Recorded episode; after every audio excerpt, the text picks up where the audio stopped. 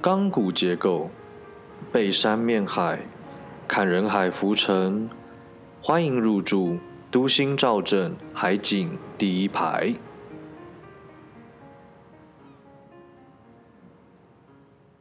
我前几天发现一件很好玩的事情，就想跟你分享。因为我们现在应征都都有时候他们会，呃，希望你可以先回答一些东西，就是有点算是简答题或者是小小申论题之类。我觉得可能跟我应征的职务类别或是我应征的单位有关系，所以他们其实还蛮想要先知道你的一些想法的。然后我我这边就不先讲说我接下来要讲的这个问我这个问题的是哪一个地方，但他问一个问了一个非常非常好玩的问题，他问我说。嗯，在你的人生之中，你所协助他人所达成的最大成就是什么？嗯，然后问了这个问题的时候，我第一个想到好玩的地方是在于说，他其实跟，因为我觉得这是一个非常，其实我搞搞不太清楚为什么他问我这个问题，因为我觉得这个问题非常的危险。这个问题危险的原因是在于说，像你应该知道前阵那个台虎精酿那个故事吗？不知道。就是台虎精酿那个时候，他们在面试的时候问了一个同志说：“哎，你人生之中你觉得最冒险？”台虎精酿是什么？就是台湾的一个精酿啤酒的品牌啦。哦，嗯，好。他问了一个同志说：“呃，当然，他他他在问这个问题之之前，那面试官并不知道这个面那这个面试者是一个同志。然后他说：‘哎，你觉得你这辈子最做过最冒险泛滥的事情是什么？’”然后，嗯，这个面试者就说，在他的爸妈面前出柜这件事情，然后那个面试官就就对他讲说，哈，这样就叫做最冒险泛滥哦。然后当然想当然了，这个面试者回去之后就把这件事情泼上网，毕竟因为其实台虎精酿是一个还蛮吃同志友善 credit 的一个公司，所以说我觉得就是他当然想当然就是他台虎精酿那个时候因为这件事情造成很大的公关危机。那我觉得这两个问题其实很像的原因，就是因为。呃，我我觉得你要一个人自我陈述说你这辈子带给他人协助他人所达成最大成就这件事情是很难被量化的，而且他就算被量化，你也有可能是在用你的偏见去涵盖对方的经验。比如说，假设今天阿桃是一个单亲妈妈，好了，你今天如果说，我觉得我人生中没有什么重大的成就，但是就是我在。二十岁那年，勇那勇于离开我的丈夫，然后我独自把我的孩子养大，这就是我觉得我所带给他人最大的成就。那如果你身为一个面试官，你看到这样的故事的时候，你你要你要怎么反应？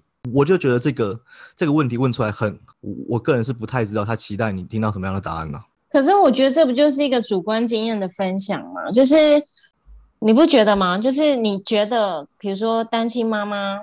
独自拉拔一个孩子长大，对他来说是一个，嗯，很帮助于这个孩子的经验。好了，就是好像就是说，即便他没有了爸爸，但是这个妈妈还是给他 double 的爱啊之类的，没有让他走偏。甚至于我们要更广泛来说，是给这个社会有一些贡献嘛？不是因为他今天单亲就就变好像不良少女还是不良少年之类的。嗯。可是我觉得这真的是个很主观的经验啊。但也许对我来说，我可能不这么认为啊。你就是你不这么认为的意思是指说你作为一个面试者，你会直接认为说这个在我看来不叫做什么伟大的成就吗？如果我今天是面试官啦，我可能就会听了之后，我就听了他讲说，哦，他拉拔一个怎样怎样什么的，我可能就会说，我心里就会想说，哦，真的是很辛苦，辛苦你了，就这样啊。你这个是语带心悦的口吻吧？没有，我觉得可能要看角色。比如说，如果今天身为一个女性，嗯，然后如果我今天有就是可能妈妈的这个身份的话，我可能就会倍感心疼。嗯哼哼哼，对。但如果今天可能是一个男性的面试官。我觉得这个也是面试你去面试工作的一些技巧，哎，会不会？嗯哼，我觉得是是是是是，因为所以所以 anyway 就是因为我这边没有办法透露这间公司是什么样的公司啊，我只是很好奇，嗯，当你问这个问题问出来的时候，你到底在期待什么样的答案？Anyway，反正这就是我最近的一个小小的感想了。嗯，那我可以知道你的回答是什么吗？哎，不太方便。如果 不太方便，我我这个等到节目以后我再来跟你讲，OK？哦，好好好，好了，我们先开个场啊。呃，暌违两周，那欢迎大家今天再次入住都心造镇海景第一排，我是阿元，我是阿涛。哎，是网络有那个哦。哎，我觉得是不是你那边呢？是吗？等下我 check 一下哦。哎，明天有？我还没录啦。明天 没有，我突然想到，不是突然想到，我刚刚在群组看到。明天油价涨一块，哎，嗯，所以说，哎，可是节目播出的时候应该已经涨一块了，所以大家，我我们现在也来不及提醒了，所以反正就这样子。等一下，我赶快赶快在那个 IG Story 上面提醒大家。还好我前几天有先加好了。涨一块差很多，对不对？差很多，差很多，可能会，可能到时候如果加满的话，可能就会差个几十块吧。今年今年累月这样累积下来，其实也也也是一笔蛮重要的钱了。哦，OK，好，了解。我觉得节目开始以前，今天就最近台湾还蛮多灾多难的。那呃，城中城的事情，然后还有那个这两天那个虎豹潭的事情，还蛮多。受难。虎豹潭是失火那个吗？对不对？没有，城中城是失火。失火，那虎豹城是什么？虎豹潭，哎，你没看新闻吗？我我知道最近高雄失火的事情。不，没有，虎豹潭是另外一个地方，一定是新北了。就是有真假的，有一个就是我不知道这个，算是野外。自然教学的一个哦，我知道被冲走溯溪是不是？对对对对，还蛮多。哦，我爸刚刚有传影片给我，什么双溪什么的，是不是？对对对对对对对对对。哎，那很可怕哎，是是这两天的吗？对，这两天呢，目前都还在搜救的状态之中。是不是小朋友小朋友被冲走，还在找？小朋友绝大多数都是小朋友，然后还有一些成人也有了。嗯。哦，其实好像其实已经找到蛮多，但是都是都是罹难了。哎，那很可怕！我跟你讲，在这边要呼吁一下，因为我其实很喜欢那个 outdoor 的那个运动，然后包含像是去呃野溪，就是我很喜欢去野溪，去溪边玩水，就是只要。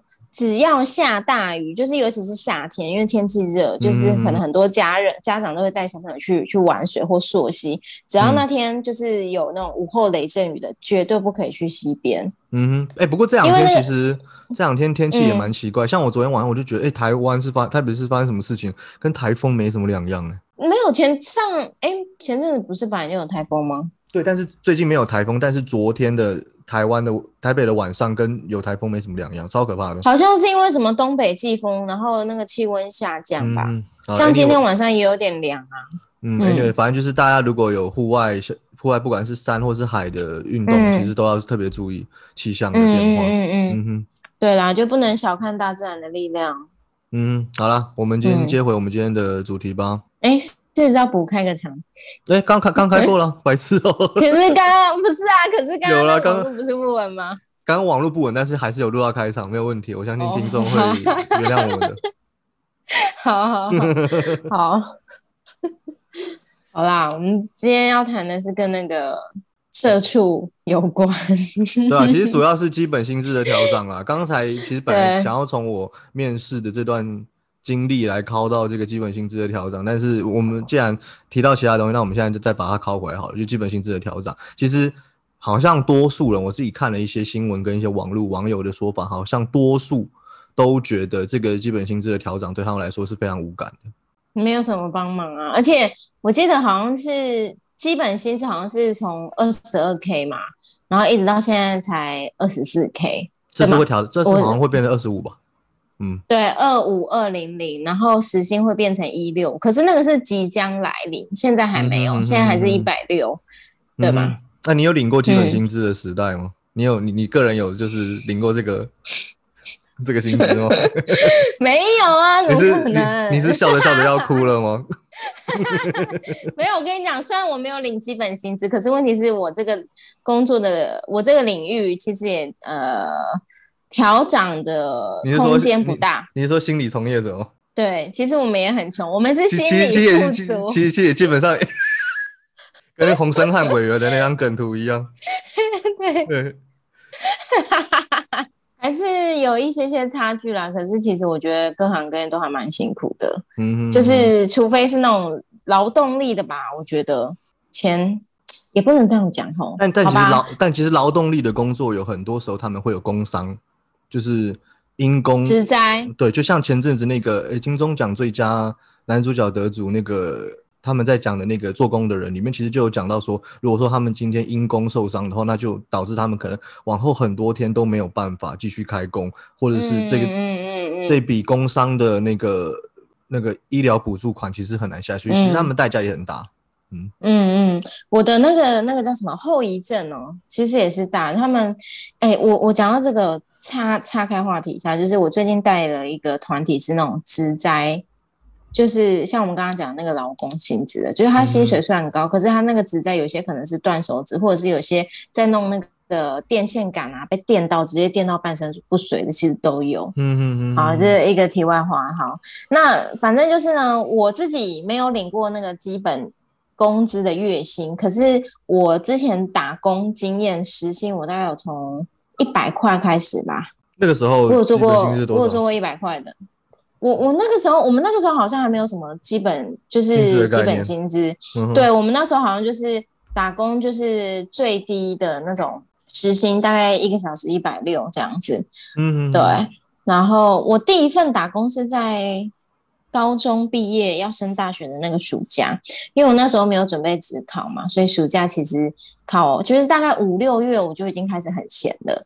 然后那时候还没满十八岁，我就开始找打工。然后那时候我也还没有机车驾照，对。然后总之我就在，因为其实短期你说要做到那种八月底的，就是做这种三个月的，其实不太好找，因为老板都不喜欢，就是好像把你。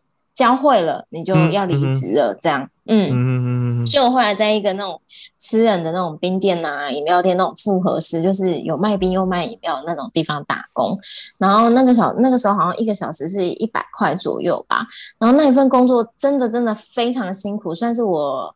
有史以来做过最辛苦的一份工作，嗯哼，你知道我早上大概七点不到，我就要先去煮茶，各种的茶，红茶、绿茶、冬瓜茶，煮珍珠、煮芋圆，然后把那些备料什么的都拿出来，什么红豆、绿豆、大豆，就是冰着这样子。然后重点是煮完之后，我我们的店长来接手，我就要去菜市场，也太全能了吧！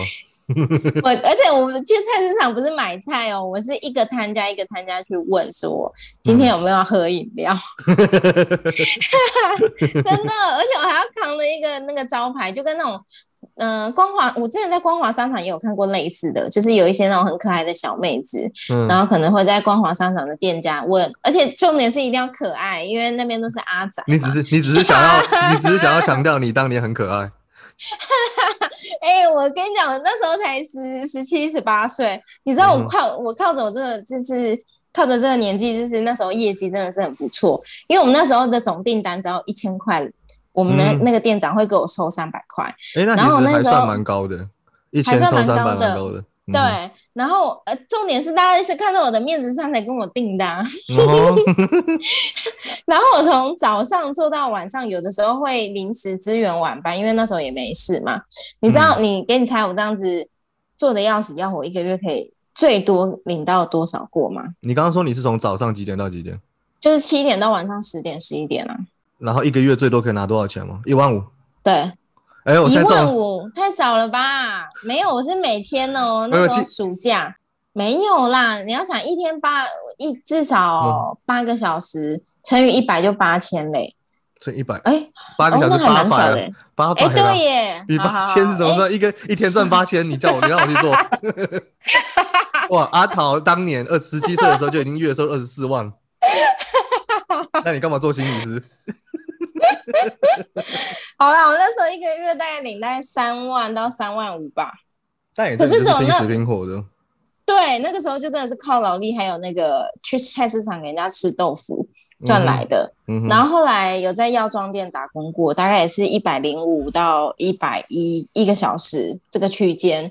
然后也有曾经有做过，就是在补习班，可能改改考卷给那种。幼稚园到小学六年级这个区间的小朋友问问题，一分钟两块钱。你有这么厉害到可以给人家问问题哦？可以啊！哎呦，这么厉害！就看着看着后面的详解教他。对，就大概一分钟是两块钱这样。那时候我还觉得很高哎，你看那一分钟两块钱，大概是一百二。然后现在是一百六，现在我我自己现在看觉得，哎，好像是有一些进步。可是其实你去看整个社会的物价，嗯，其实那个涨幅，我觉得是是，是很小的，是比对非常的小的，嗯嗯，对。其实像我们在一一一直在讲那个最低薪资这件事情，我想到我们以前在山上读大学的时候，其实我们身边很多朋友都在附近的店家上班，那些店家都没有按照基本时薪在付的。我有我有听过一个小时给七十块的。你说在台北吗？对，就是在山上，山上。真的假的？你说那个什么叉叉面店呐，什么锅叉叉面阿姨，很多都是给很小的数字，对，七十八十的。因为他们其实心里，其实我觉得台湾很多店家或是老老呃资方啊，其实他们就是摆明了觉得就是你不要接受，其实还很多人会接受。如果说远一近一点的来看的话，你看中国，其实你你你知道什么是九九六吗？不知道。就是早上九点上班，晚上九点下班，然后一个礼拜做六天。嗯，这个听起来就是很血汗嘛。但是为什么中国有这么多人还是愿意去做九九六？就是因为资方就是摆着这种要钱呢，你不做，还有很多人愿意做的的态度嘛。但真的真的真的是没办法，我我如果比如说我今天缺钱的话，真的还是得做。又或者是说，当我知道我自身没有太多选择的时候。嗯，对啊，特别是我们那时候在山上，其实是读私立学校，不是每个人都有钱可以负担私立学校的学杂费的，所以可能他们在助学贷款以外，还是要想尽办法去找一些工作来来 cover 自己的生活所需。我觉得不像不像我啦，像我这种就是就可以挑三拣四，说这个工作不想做啊，这个工作太累，我不想做。我觉得其实蛮多蛮多数人就是真的还是得，即便说知道说这个工作环境是薪水是不符合规定。或是工作的条件是违反劳基法，他还是得去做，还是说也是会做。就像我们之前不是有阵子还蛮蛮红什么 gap year，嗯，对不对？就是我们台对我们台湾人很多会到澳洲去打工留学，他们会觉得这一段经历是这不是 gap year，这不是 gap year 吗？这是 working holiday，没有，就等于有点像是我给我自己一个空白的一年，那我到澳洲就是呃有时候打卡打打工，有时候对对对对，对嘛。对啊，台湾台台湾的 gap year 是这样子在说，台湾的 gap year 是说他可能这段时间会跑去纽西兰或者是澳洲做一些呃台劳的工作，然后赚一些钱回来嘛。但是其实，在比如说我们在欧洲在讲 gap year 的时候，其实他们就真的是在 gap year，就是你说完全什么事情都不做。他可能有在工作，但是他可能就是今天旅游到一个地方，做一个短暂的咖啡店的工作，做做做做。怎么讲？兴趣体验的，他没有真的说是说我需要用这个 gap year 来来就是累积我的 funding 之类的。OK，反正总而言之就是给自己放空了一年这样子啦，看看这个世界的。哦，好吧，那反正就是怎么讲，就是到澳洲，因为我其实有蛮多朋友都会去澳洲打工游打工游学，然后其实有听过就是要去采草莓，然后也有在那种屠宰场工作的。嗯，也就是我们刚刚讲那种很血汗的东西啦。那其实像刚刚讲的台劳，然后又跟台湾在这边，其实我们有很多那种东南亚过来的，嗯哼哼哼，外籍义工也都是很像。因为我觉得他们大概也就是家里面怎么讲，国家比较贫穷，然后确实也是有经济上的需要，嗯哼，对吗？对，对啊。我觉得国家贫穷，然后加上可能，我觉得其他一个蛮大原因是因为国家内部的工作其实是非常少的，所以说大家才会愿意远渡重洋去别的地方工作。其实我这么讲，大家就知道，呃，今天叫你去一个完全语言陌生的地方，呃，有你家里面的支持去外面读书，可能很多人都是都会考虑再三。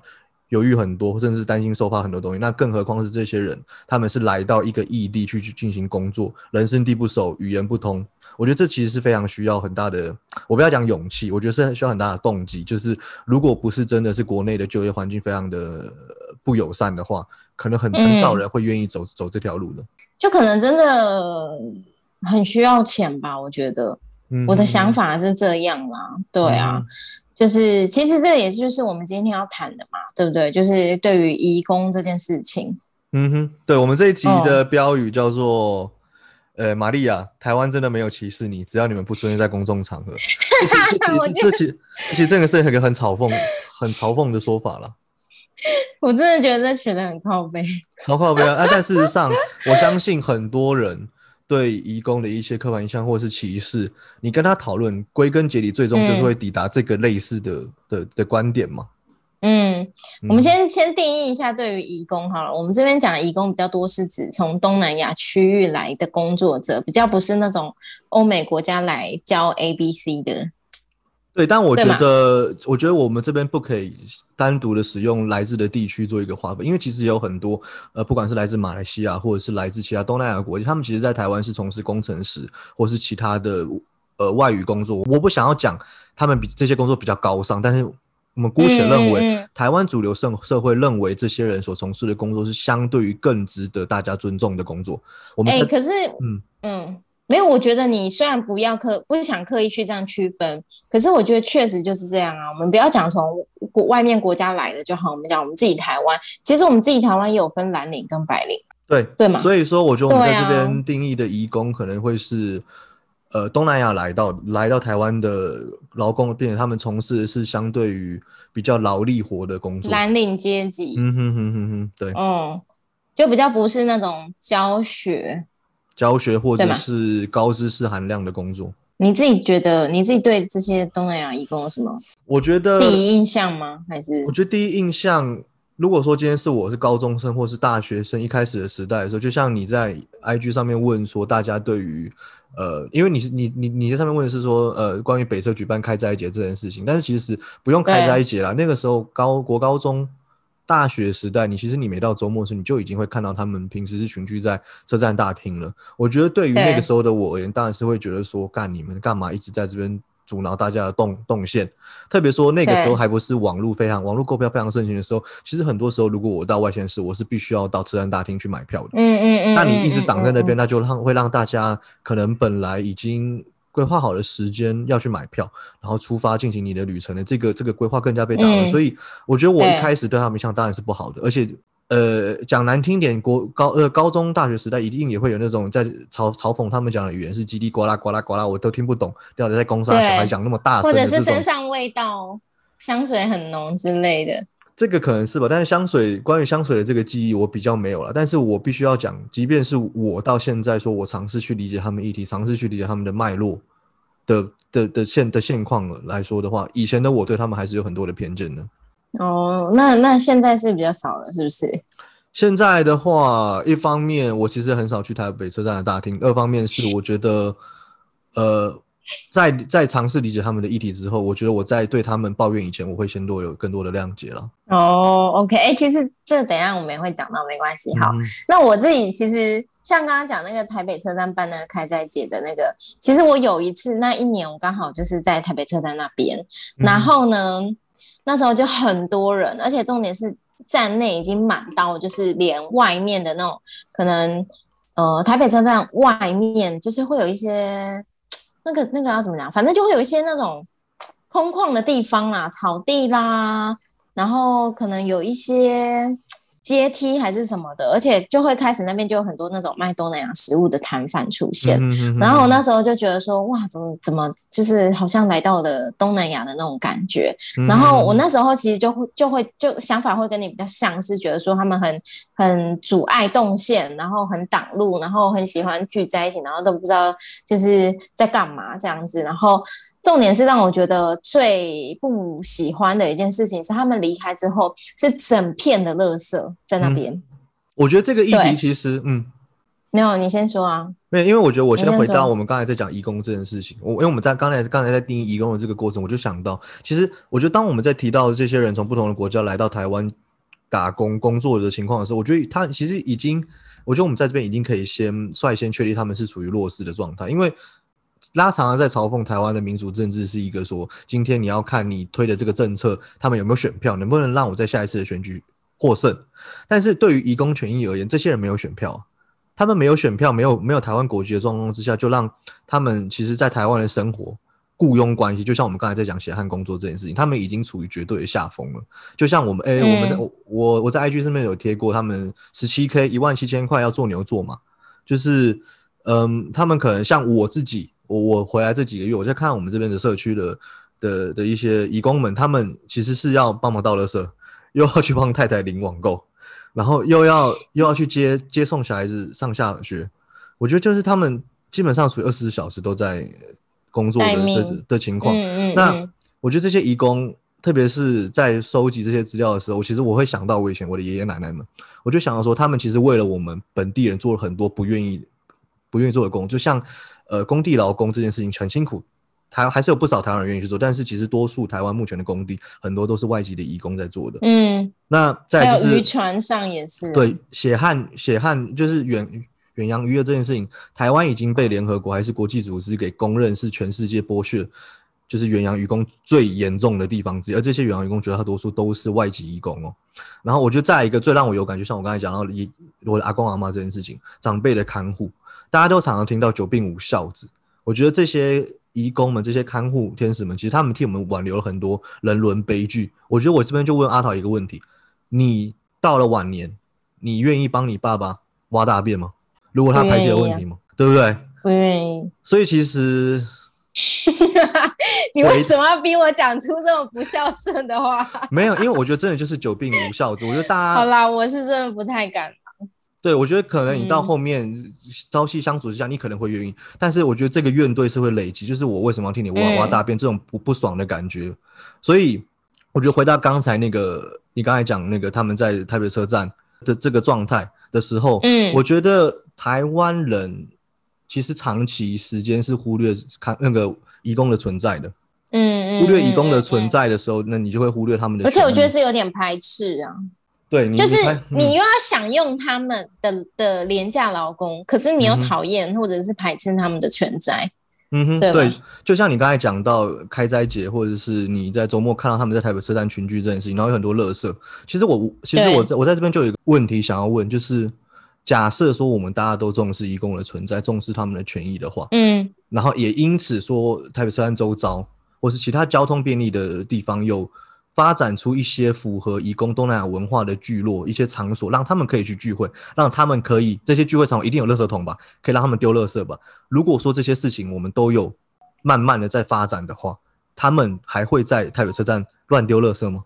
我其实是抱持怀疑的态度。嗯嗯，我觉得应该是这样啦。我个人不是说觉得开斋节一定不可以办，因为其实我个人觉得说办这个开斋节，其实除了呃，怎么讲？我觉得有种我自己很喜欢去看这些有的没的活动，我觉得这当然没有问题。可是问题是，就像刚刚说的那个场地的合宜性，就我我自己觉得这是当然是一个很重要的活动，对他们来说也是也是很值得重视的。对，可是问题是，当真的我们的就是可能就像你说的吧，我们长期是忽略这一群人的存在。可是问题是，东南亚义工的的数量它就是这么多。二十三万，他们就是有这个需求。对呀，那那我觉得今天如果就是真的适合办在台北车站吗？对，但是问题是为什么为为什么会在台北车站？为了在台北车站原因非常简单，就是因为它交通便利，就是因为交通方便呢。对对，可是问题是那个地方是给大家搭车通勤用的啊。对，但是如果说大家这个社会乃至于政府有重视到这群义工的权益的话，早就可能在旁边有一个像你刚才讲的印小印尼街这个地方。可能早就有更可可能不是小印尼街变成中印尼街，或是变成大印尼街了。那那个时候是不是就会有更多娱乐的场所让他们可以去？也是呢。不然，哎，他嗯，说实在话，东南亚的文化里面有一个叫做你一定聚会的时候要席地而坐吗？没有吧？所以说，为什么大家要在那个车站大厅？因为第一它免费，第二它可以容纳够多的人嘛。因为附近的地方没有能够让他们，而且他们就像我跟你讲，他们因为可能。他们已经十七 K 了，你要他们去星巴克喝咖啡聚会吗？十七已经十七 K 了，对，也是的，就是没有一个合宜的场地。那我觉得这真的就是可能是市政府、台湾政府要值得思考的。对啊，对啊。不过台湾政府其实也做了很多不是蛮蛮不错的事情，就像我们这几年其实，在机场或是公共场，还有台北车站，我们也会可以可以看得到穆斯林祈祷师嘛。对，我觉得这个还蛮蛮让我觉得蛮蛮特别的。对啊，我觉得这大概是友善移工的第一步吧。我觉得，嗯哼，对啊，其实台湾已经算是，我觉得算是一个蛮穆斯林友善的社会了。会吗？呃，对啊，其实因为台湾你可以在路上看到很多清真的食物，或现在就像蛮多，现在如果看 YouTube 那个图家，他其实讲过，其实，在台湾是一个蛮重视穆斯林权益的。其实，即便就从祈祷师这件事情，或者是说，嗯。呃，清真食物这件事情，其实对于台湾都是一个对于穆斯林已经算是蛮开放、包容、友善的事情。但是，嗯，让我觉得我们在这边就需要先拆分一下，就是对于穆斯林友善是不是等同于对于义工友善？我个人是保持着怀疑态度，因为其实穆斯林他所体现到的是我们台湾对于不同宗教信仰的一个包容的需求。但是，就像我刚才讲的，就是对于宗教友善以及对于义工友善，其实它是两件不同的事情。因为你知道，你刚刚讲这个，我我自己和我就先讲和我我我现在讲的这个经验，不是只有移工，因为其实我们刚刚讲的那种劳工劳工阶级的移工，我接触的经验不多。那我自己就是会稍微讲两个，就是例子，就是第一个是以前我工作的地方，然后那边会有一个越南妈妈，然后她是做那种清洁工的，然后她中文讲的很好，甚至也会讲一点点台语这样子。然后因为呃我自己家里面没有那种呃长辈需要到请看护的经验啦。对，然后那时候反正我们在办活动的过程当中，有的时候会需要他帮忙，可能提热水啊或什么的，然后就会稍微跟他聊个天这样。然后，可是他是因为来这边结婚，然后在台湾工作，他不是那种，他不太像是那种我们在火车上看到的，就是他可能在他自己家乡已经有结婚生小孩了，然后他还他为了赚钱，然后家里面很穷，所以所以来台湾工作这样子。对，那当那当然，我不知道他跟这个台湾先生结婚的，呃，是自由恋爱呢，还是说是透过那种婚姻中介公司？嗯嗯嗯嗯对，好，然后那时候，总之那时候跟他聊天的时候，因为其实前阵子台湾都有在推一些什么南向政策之类的嘛，嗯，所以其实我就觉得，哎，会就是不管是泰文啊、印尼文啊，或者是越南文，我自己都我自己觉得啊，不管是哪一个语言，我自己觉得多一个语言是是一个优势。嗯哼哼哼，对对，然后那个时候在跟那个那个妈妈聊天的时候，我就说，呃哦，所以你先生台湾人，那你有两个小孩哦，那小孩多大这样子？然后他就说，哦，我小孩一个国中，一男一女，一个国中，一个高中这样子。然后我就说，哦，是哦，那他们应该就是又会讲中文，又会讲越南话喽，因为我就说这样还蛮不错的。嗯，然后他就就是。就是就是有点脸色不太对，对，他就跟我讲说，没有，我两个小孩越南话就讲的很淡，只会讲一些那种单字这样子。嗯，然后我就很好奇，我就说哈，可是小朋友不就是出生你自然而然跟他一直讲，一直讲，一直讲，他就会嘛，他甚至不用刻意去学嘛。对。然后他就说没有，我公公不准给他们学。哎，你刚刚在你刚刚在学越南腔吗？蛮像的，很有天分。你可以跟阿汉合作。我在，我在回想那个画面，然后自然就播送就播放出来，是不是？对，对，我觉得就像，嗯，我就觉得很傻眼。对，没有，我就觉得很傻眼。然后，可是他没有跟我说原因是什么。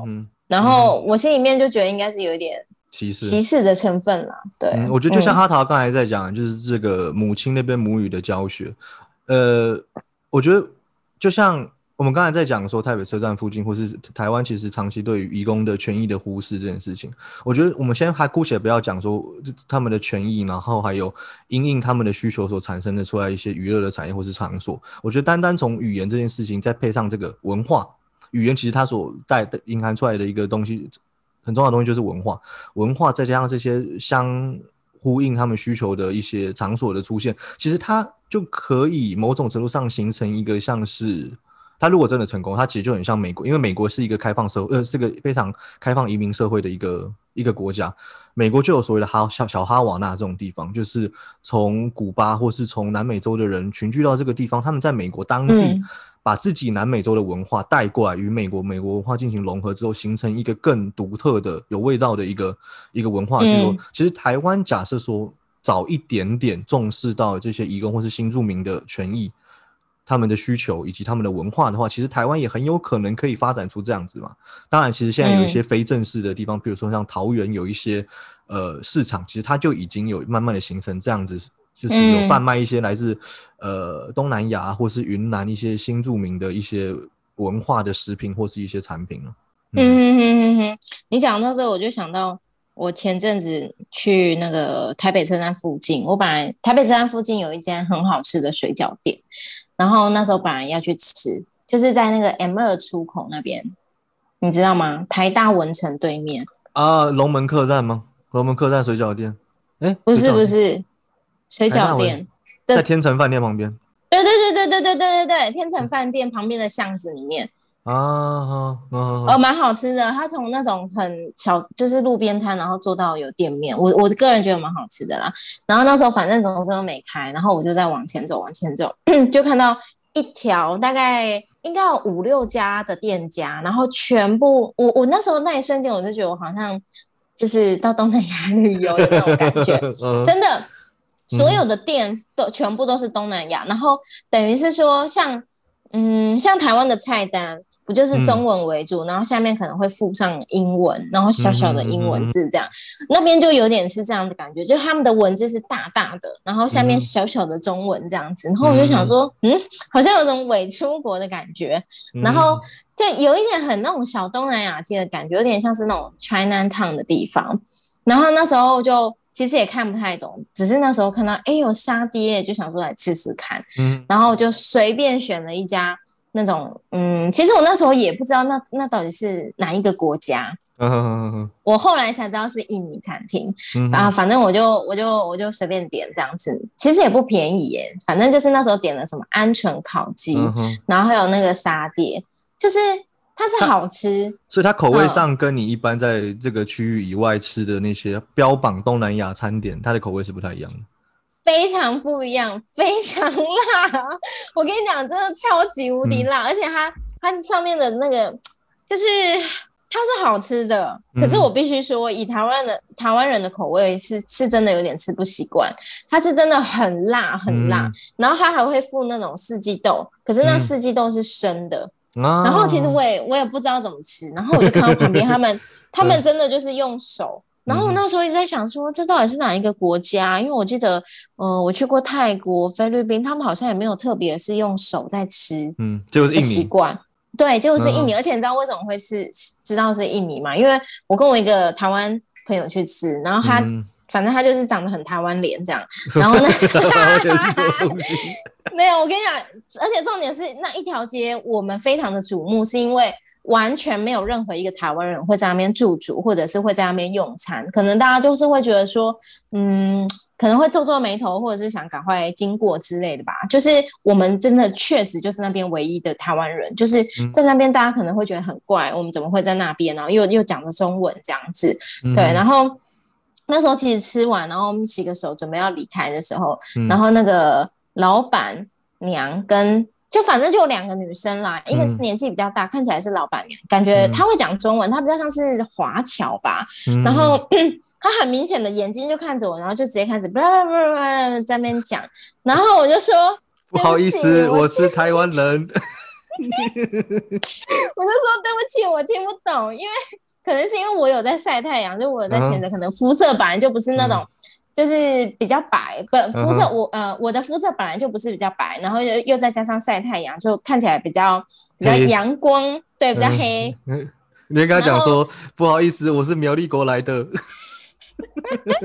然后旁边那个比较年轻人就说：“啊，你是台湾人哦，我一直以为，我想说你是我们印尼的妹妹呢。”然后他就这样讲，然后他就说我看起来像印尼的妹妹这样子，然后就开始跟我们讲中文，问我们说好不好吃啊，然后吃不吃得惯呢之类的。然后我自己觉得，我觉得是一个还蛮有趣的一个经验。嗯，对，就是如果大家 真的想要吃很 local 的食物的话，我真的觉得可以去那边逛一逛、走一走，因为它那边有店家之外，有一些那种小吃摊贩。对，然后嗯，我其实自己这件事情，我呃也因为这一集啦，我自己有一些想法吧，就是说关于被误认这件事情，我自己会觉得说。过去跟以前，我可能会有不一样的想法。就像你一开始说的，可能你高中跟大学的时候，在台北车站看到这一群人的时候，其实你可能会有点反感，或者是会觉得，嗯，好像为什么他们都要聚集在这边的那种感觉。然后，我自己以前在。呃，可能高中、大学那时候，如果被误认，我自己我自己啦，因为我那个时候其实也在追求的，我所谓觉得好看的是这这个这个整个社会所定义的美，比如说就是脚要很细啊，手要很细啊，胸部要很大啊，皮肤要很白啊，眼睛要很大啊，就是那个时候就会去防晒，或者是要追求那种好像。呃，死人白的那种感觉，就是要越 很白很白，你就会觉得才会比较好看这样子。所以那个时候，如果我被误认是东南亚的人的话，其实我会觉得，我我自己会不喜欢这件事情。我自己甚至可能会觉得说，哈，我有这么黑哦，我有这么丑哦。哎，可是很多越南人都很白耶。对，可是问题是那个时候你那时候还小，你不会去想那么多啊。你可能一开始被误认，你的想法就会觉得说，哦，所以现在你可能立刻想到的是，就是那种可能比较黑、比较肤色肤色比较黑，然后身材比较矮小的。你那时候其实是会觉得说，哈，就是那时候那时候也没什么国际观这种东西嘛，你也不会去区分什么越南人还是什么人。对，你就是对。我觉得可能就是直接对东南亚开地图炮，就是说你们都是黑的。嗯嗯。对，然后现在的话，我反而会觉得，也可能也不至于说要称赞或者是喜欢啦。但是像我之前去菲律宾或泰泰国的时候，其实我都还蛮常有被误认的经验，就是他们可能都会直接对我讲他们那边的语言这样子。那我觉得现在跟过去会有呃这样子的落差，现在会觉得说，呃，这种东西要怎么讲？现在被误认，我会觉得很有趣。但我不会 讨厌这件事情，嗯嗯嗯对我反而会觉得说，现在会有呃，现在跟过去会有这样的落差，是来自于说我对于我自己自我概念的建立是强的，就是。我很知道我自己是什么样子的人，然后我也很知道我的外表、个性、内在，然后我也很喜欢我现在的呃，不管是肤色或者是体态，我都是很接纳，也很喜，而且是真心的去喜欢他。对，所以然后再加上我自己觉得说，对于歧视这件事情是有意识的去觉察，对，就是。因为我自己觉得，你要去消除、去消弭那个歧视，并不是一件容易的事情。我们得要很刻意，然后有意识的去看到，说，哦，对，其实我对于这一群人，确实刻板印象是这样，可是不见得他们当中就不会有个别的不同。哎，我这边插一个东西，呃，我我前阵子在志奇七七那个 YouTube 频道上面有看过，志奇有讲过一集，这边我就不不多讲。他在介绍一本书，在阐释一个概念，叫做善良的歧视主义者。就是说，有时候你可能以为，就是绝大多数的 racist，就是种族歧视者，他是指你说干你这个黑鬼，你这个这个黄皮猪。但其实有很多让人感到不舒服的歧视，它不是这种尖锐性质，它是那种，那有可能是善，他可能看起来是善良，就是说啊哦，所以你是原住民啊，那你一定就是嗯都没有受到什么良好的教育吧？这样子看起来是温情的，但他其实他所隐含的东西是一个对于你的身份认同。不认同的一种歧视啊！哎，你们继续，sorry。嗯，好，对，所以，我我我觉得，我觉得这个东西也挺有趣的，就是说我我们今天也不是要在那边好像很道德高尚，好像就是可能就像你说的，有就是善良的歧视，就是说哦，大家不要再去歧视别人啊，不要怎样怎样。我们其实也不是要呼吁这件事情，因为我个人觉得说你要去做到不歧视。其实我们我们我们就还是人嘛，我们也不是上帝，我们也不是那么完美。但是至少你知道，比如说像我自己，我确实也没有很喜欢他们身上。很浓的味道，那或者是说他们的食物，我觉得好吃，可是确实我没有吃的很习惯。嗯哼，对，又或者是说像手吃饭这件事情，我也是不习惯的。嗯哼哼哼哼。但我我不需我不需要去强，我不需要去强迫我自己去接受这件事事情，或者是去做这件事情，或者是说因为他们用手吃饭，我就排斥他们或不喜欢他们，对吗？就是我我自己觉得说，我们得要刻意有意识的去看到说，哦，确实我有这样子的。的觉呃的觉察吧，应该是这样讲。对，嗯哼，我觉得就是在你对于一个事情很想率先的发表一些你自己的评论的时候，我觉得我们这个节目一直以来都在鼓励大家做换位思考。就是如果你要，如果你真的要批评说印尼菜很难吃，也可以，但你可以尝试先去小印尼街吃吃看，再回来。嗯嗯。因为说实话，像他刚才讲说，就是这个东西他吃的不习惯，或者是说他觉得里面东西卖有点贵，这个非常可以明白，因为第一。这条街摆明他的 TA 就不是你嘛，就是刚刚才我也问阿桃说，是不是跟你在外面吃的东南亚菜不一样？当然一定不一样，因为外面一定是迎合台湾人去吃的嘛。那为什么这个？那为什么这个小印尼街的东西，它的它卖的贵，跟它卖的到地其实也是正相关的吧？因为它可能它的原料全部都是从东南亚来的，那它一定卖，那它一定卖的比较贵嘛。所以说，我觉得就是如果你要对一件事情发表一些评论的时候，我会觉得大家可以先去收集一点相关的资料，再发表评论也不迟。嗯嗯嗯，对啦，因为我自己觉得那个歧视不应该是无来由的，就是说我自己觉得，在你有意识的去觉察那些歧视的同时，你也不要忘了你自己，当你你自己生而为人，总是会有比较温暖或者是同理的那一面。你可以不认同他们的行为，比如说在台北车站。聚在一起，我不认同他们这样子留下垃圾的行为。可是他们的价，他们生而为人的价值跟呃存在的价值，还有他们为台湾付出的那个辛苦，不应该因为歧视，不应该是他们是东南亚人而被否认或者是被看低啦。哎，我觉得这边就蛮蛮好玩。其实我我我我在这边就想到一个一个问题，就是。嗯，其实他跟我们之前在讲聊西西亚的时候一样，我们那时候在聊西西亚，我们在定义西西亚的时候，一般来说，我们就是讲说他可能指的是白人那种高级雅利安人，或者是高加索人嘛，就是欧洲常见人种。我们那时候在定义西西亚的时候，基本上我们好像有聊到说，大家其实没有把东南亚的西西亚给放在里面，放在里面。对对对。那我就会去想说，这个歧视的脉络是不是也是，它是是不是有可能是一种，它到底是一种，它是不是一种鸡生蛋，蛋生鸡的的的的状态，就是。到底移工在台湾是因为身为东南亚人而被歧视，还是因为在台湾多数的东南亚人都是移工而去歧视东南亚人？嗯，就我就我其实蛮好奇到底是怎么产生的。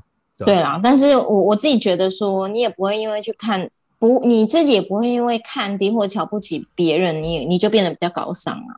对啊，嗯嗯嗯嗯，哦，而且其实像东南亚移工这一个主题，其实后面也有很多其他的议题，比如说像是我刚刚讲到那个越南妈妈，她其实就是新住民嘛，嗯，然后还有像是新住民的子女如何看到他们自己混血的身份，又或者是说，我不知道你有没有听过一个东西叫做无国籍儿童，为什么？就他们是没有身份的。你说 他们在台湾，但他们没有身份，就是有一些有一些女性，就是移工女性，她们可能在台湾。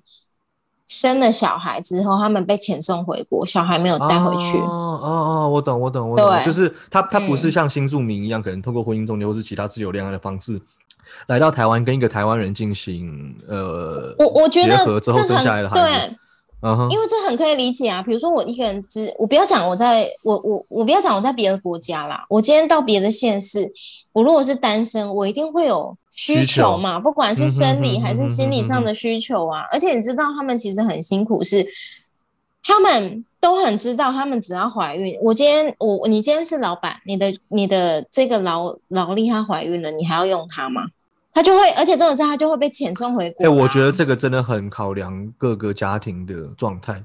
如果是我，他们也不一定是在家庭啊，对不对？啊，对对对对对对对。对啊，他们可能是工厂啊，就很多啊。所以，我我自己觉得就是，我觉得假是一个假设今天是家事义工，那他跟他的家庭培养出一定的关系，他可能还可以获得。那个他工作的家庭的一些谅解跟 support，让他可以在台湾把孩子好好的生下来照顾之类的。但是他如果今天甚至是正在女工，或是他是其他的劳力工作的话，那他其实真的是所求无门啊。嗯，所以而且我觉得啦，我们就讲好讲家庭好了，也不是每一个家庭都有像你这样子的的一个人存在，去帮他们说话，或者是去去很。很重视他们的权益吧？我觉得。我其实觉得，其实我们现在在讲这个义工的方面，呃，即便说像你刚才问我说，如果说他他在他，如果我们家有一个义工，然后她怀孕的话，我会不会帮助他？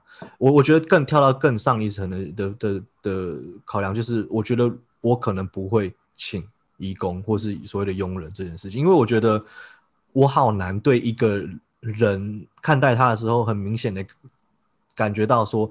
对他在这个家庭里面的地位就是会比我低，我我我好难对他，就是 我帮你，我可是他在他在你家也不一定要地位比你家，就是我我觉得就是说你这就是一种雇佣关系啊，就是说哦我请他来是帮忙做这些事情，然后他他就拿到他应有的配，可是不见得我一定得要有一个身份上的区别吧。嗯，也是啦，对不对？嗯对啊，比如说我今天请他来帮忙，就是打扫家里，可是我坐在那边，我也不至于，我我觉得你应该也不会是这样，你应该也不会说，哎，帮我拿杯水，这种倒杯水来。我觉得我可能会讲说，哎，那个某某某，你可以帮我倒杯水过来吗？谢谢，我觉得可能。Would you please？Would you please？Yes，please。对啊，嗯，好啦，好，那那这个我我我自己觉得，这是我几个。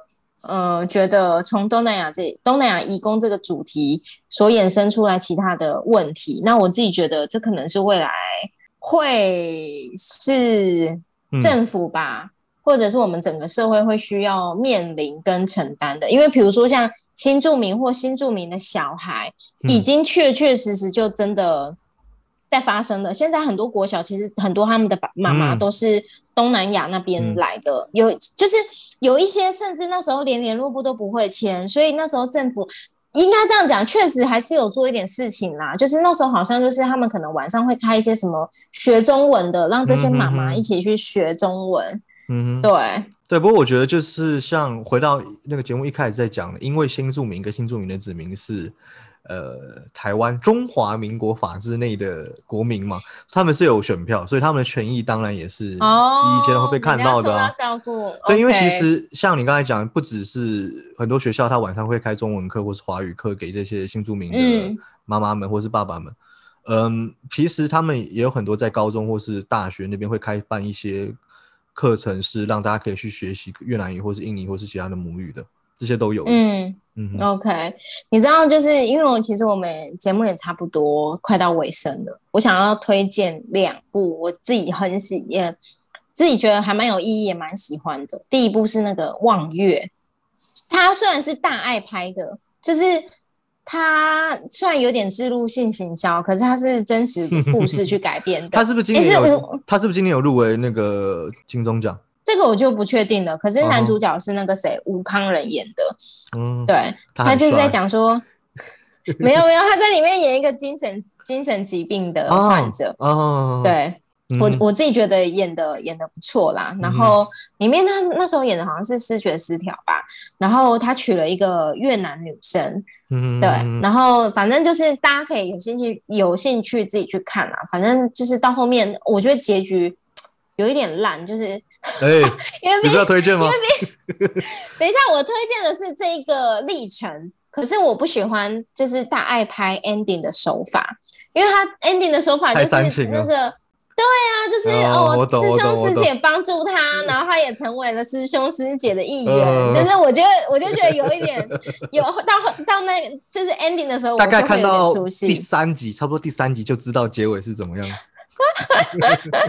没有啊，但是我我觉得大家可以去看一下，就是一个移民新移民者在嗯台湾奋斗的一个过程吧。而且我觉得那个过程是不是很顺利，然后包含整个环境可能对在这个东南亚的族群不是那么友善的时候，就怎么怎么怎么去去面对这样子，可以推荐可以看一下。然后另外一个是那个谁来晚餐。嗯嗯嗯，那一集叫做谁谁是恐怖分子哦，跟穆斯林有关。哎，我这对这一集我真的觉得很棒。他是在讲说一个台湾的女生嫁给一个呃穆斯林的男生，然后他们生了一个女儿，他的女儿从小就要包那个就是。那个叫什么头巾哦，我我也不知道那个怎么讲。对，那你刚刚就我觉得就可以回到一开始你说台湾其实对于穆斯林是友善的这件事情，我我我那时候会有一点问号，是因为我那时候就是看了这一集，你知道那个怎么说？就是美那个美美那时候好像有讲到说，她其实觉得戴了那个头巾，她。啊，妈妈说的，妈妈那时候好像就讲讲说，那个其实一开始妹妹是排斥戴头巾的，因为学校没有一个人戴这头巾啊，可能大家会笑她或怎么样嘛。嗯，然后对，所以我我我我还蛮推荐大家可以看看这集。然后还有就是有提到，就是说整个台湾人看到呃他的先生的时候的一些反应是什么，就大家可以去思考一下，为什么这一集叫做谁是恐怖分子？嗯，对。然后像我。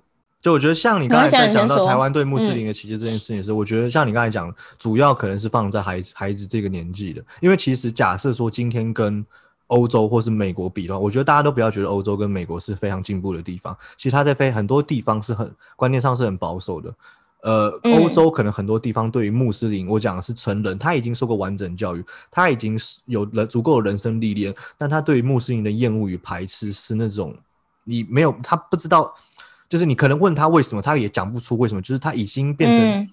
根深蒂固的那种歧视，但是台湾我相信绝大多数像我跟阿桃，我们两个也不是说受到多好的教育、多完整的教育，也不是多聪明、多么进步价值、多么左派的人。但是我们至少在路上看到穆斯林，我觉得我们不会有太多觉得你就是恐怖分子。是，但是像孩子而言，他们可能在一些文章或者是网络或者是电视的一些渲染下面，他可能真的会去去想说啊哈哈，你戴头巾，你是穆斯林阿拉花瓜，他们可能真的会这样。但是成年而言，我认为台湾是一个对于穆斯林相对蛮。包容友善，跟我走过其他地方相比的话，我觉得是这样。是啊，是啊，对啦。你知道，等一下我要把这个讲完。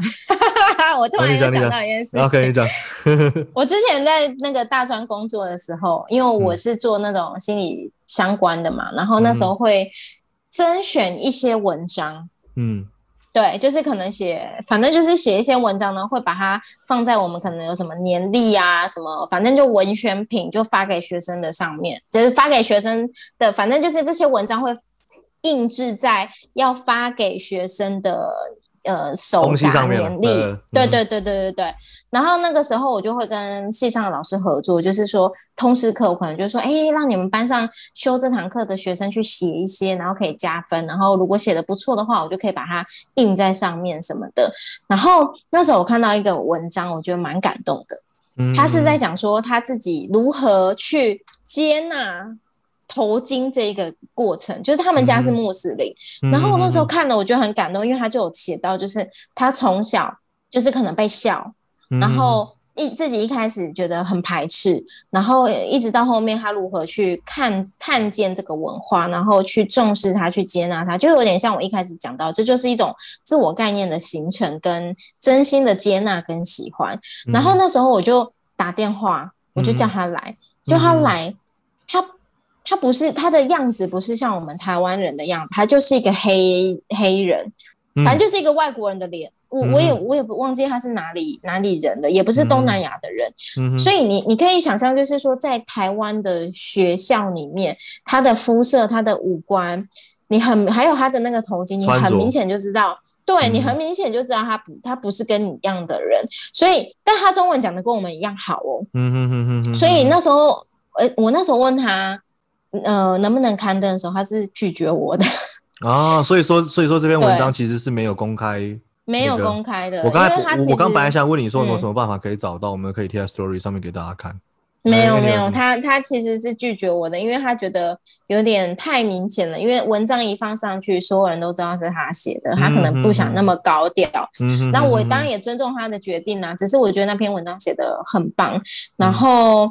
我自己觉得，身为一个新住民，然后呃，一个混血儿在台湾，嗯，这可能有点扯到人种正不正确。就如果说你今天像我之前有一个学生，他确实就是新住民生的，他对于他妈妈是越南人这个身份，他其实是会觉得有点丢脸的。嗯，所以当老师问说有没有人的妈妈是呃新住民的时候。而且这边的新住民也是很针对，是在讲东南亚的这些女性，是没有，他是他跟我说，他不是瑞莎那种就对了，不是瑞莎呢，对他没有举手哦，他说他没有举手，嗯哼，他说因为他觉得很丢脸，对，所以我自己觉得，我觉得这个自我身份认同也是一个议题啦，这个真的很难过。其实就像你刚才在讲那个我呃谁是谁是恐怖分子这件事情的时候，其实他就让我想到我在很多年前看过日本呃东野圭吾。是一个小说家，他写过一本书叫《书信》。简单来说，就是呃，书信的男主角是日本一个杀人犯的弟弟啊。这个这个弟弟就是因为他哥哥杀人犯，所以他备受很多社会的冷眼跟歧视。那他有一天发现，他必须要跟他哥哥断绝关系，是因为他发现他年幼的女儿在去公园玩的时候，人家讲说你是杀人犯的孩子。他在惊觉到说他的孩子还不知道歧视是什么意思，还不知道歧视这两个字怎么写的时候，他就已经被歧视了。我觉得其实就跟你刚才讲的这个，呃，这个包头巾的小妹妹，她她可能还不知道歧视这，因为其实这两个字的中文也还蛮难写的，她可能还不知道这两个字怎么写，她就已经被歧视了。但嗯，像你刚才讲说那个。他们那个那个孩子，他妈妈是越南人，那可能他老师在问说：“哎，你们有没有人的家长是越南是新住民？”时他他觉得很羞耻于去承认这件事情。我觉得这几年我也看到很多新闻，呃，在介绍或者是一些报章杂志会在介绍新住民的专题，其实我都不难看见，其实很多他们都是单亲诶。我就我也不知道为什么，但是我我觉得我大概知道为什么，因为其实早年台湾会去从事这种婚姻买卖的，其实绝大多数都可能是有点嗯。婚姻市场上弱势的人吧，那看到这些新著名的单亲妈妈，他们可能是离婚，也有可能是丧夫。但我有时候，嗯，如果说这些他们原本的丈夫是健全的人的话，我其实就会想，我看到这些新闻的时候，我就想说，干台湾男人也太废了，就是人家都已经，对，就是人家已经漂洋过海来跟你共组家庭，我们这这个因为绝大多数早期我们看到这些都不是自由恋爱嘛，那他们他们都已经漂洋过海，他们是讲难听点，他们是被买来台湾跟你共组家庭的。然后为什么婚姻结束之后都是这群新住民妈妈在努力的承担抚养孩子的责任？我就觉得干台湾人是废到不行了。然后 再靠到像我们刚才节目在讲说夫家打压那个孩子学习妈妈母语这件事，我就觉得实在是非常不厚道。台湾作为一个现在我们大家都以多元开放为傲的一个社会、一个国家，我觉得新住民真的是以及移工值得更多的尊敬与尊重吧。对啦，反正我觉得享受低价、低廉劳工的同时，也别忘了这些人都是有情感，也是会想家的人。他们都是有欲望、有需求，也是会想家的。我觉得，嗯，先不要讲说我就是 support 你，无条件 support 你，是太低能的了。但是可以试着了解他们一下。嗯嗯，我觉得节目最后阿桃既然已经推荐了诶两部《望月》跟《谁来完成》，那我推荐一首歌，就是林声祥以前组过一个乐团叫交工乐队。交工乐队有一张专辑叫《菊花夜行军》，里面有一首歌叫做《日久他乡思故乡》啊，这首歌就是呃新著名的妈妈唱的，他们一起唱的歌。那里面的歌词写的非常非常好，非常的感动。我觉得大家有机会的话可以去听听看，我也会把那个 Spotify 贴在 Story 上面给大家看。那嗯。今天节目就到这边吧，谢谢大家今天的收听，我是阿元，我是阿桃，拜拜，拜拜。